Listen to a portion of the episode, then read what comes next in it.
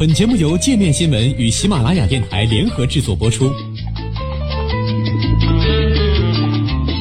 界面新闻五百位 CEO 推荐的原创商业头条，天下商业盛宴尽在界面新闻。更多商业资讯，请关注界面新闻 APP。鸡蛋冻熟，香蕉变锤子，美国中西部被冻瘫了。寒冷、严寒、极寒，你经历过第几重呢？对于近来天寒地冻的美国人民来说，敢走上街的都算得上是勇士了。来自于北极的极地漩涡影响，美国中西部地区遭受极寒天气的侵袭。最冷的明尼苏达州贝克尔县庞斯福德地区，体感温度低达零下五十四摄氏度。当地时间一月三十号上午，芝加哥最低温度达到零下三十度，是一九九四年来最低温，体感温度更是触及零下四十六度。而南极普里斯特利冰川当天的最低温度则不过是零下二十二度。未来几天，美国的极寒天气还将继续恶化。气象学家预测，包括纽约和华盛顿在内的美国中西部和东北部四十个地区气温都将达到有记录以来的低值。芝加哥是这场气温地震的震中，被美国媒体戏称为“芝伯利亚”。芝加哥气温可能降至史上最低值零下三十二度。伊利诺伊州北部则可能降至零下三十七至四十度。目前，该地区的有记录以来的最低温度是一九九九年出现的零下三十七度。气象学家预计，低于冰点的温度将影响全美约二点五亿人，其中九千万人面临零度以下的气温，两千五百万人被困在零下二十度的寒冬天气中。接下来，冷空气将会向美国东部移动，甚至延伸到南部，将举行超级碗决赛的亚特兰大。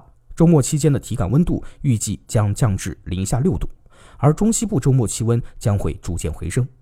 伴随着致命低温的还有疯狂的暴风雪。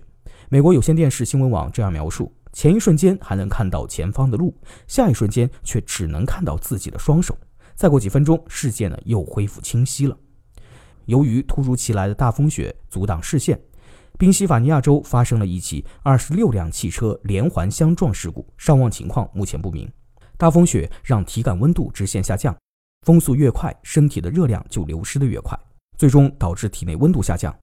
美国国家气象局在推特上表示，当体感温度降至零下四十六度以下时，在室外待五分钟就能导致冻伤；而在明尼苏达州北部，体感温度未来几天可能跌至零下五十三至五十六度。截至目前，极端天气已导致至少九人死亡。在底特律，一名七十岁的老人被发现死在邻居家门前。威斯康星州密尔沃基，一名五十五岁的老人被冻僵在铲雪车旁边的车库里；在艾奥瓦州，一名十八岁的大一学生凌晨三点被发现倒在校园里，没有了呼吸。据国家气象局消息，当时艾奥瓦州的温度为零下二十九度。本周以来，艾奥瓦州已经有四人死于极寒天气，餐厅、商店、学校，甚至是火车站都选择关门避寒。就连号称无论下雪下雨、高温黑夜都无法阻止邮递员的美国邮政系统，也暂停了一些中西部地区的业务。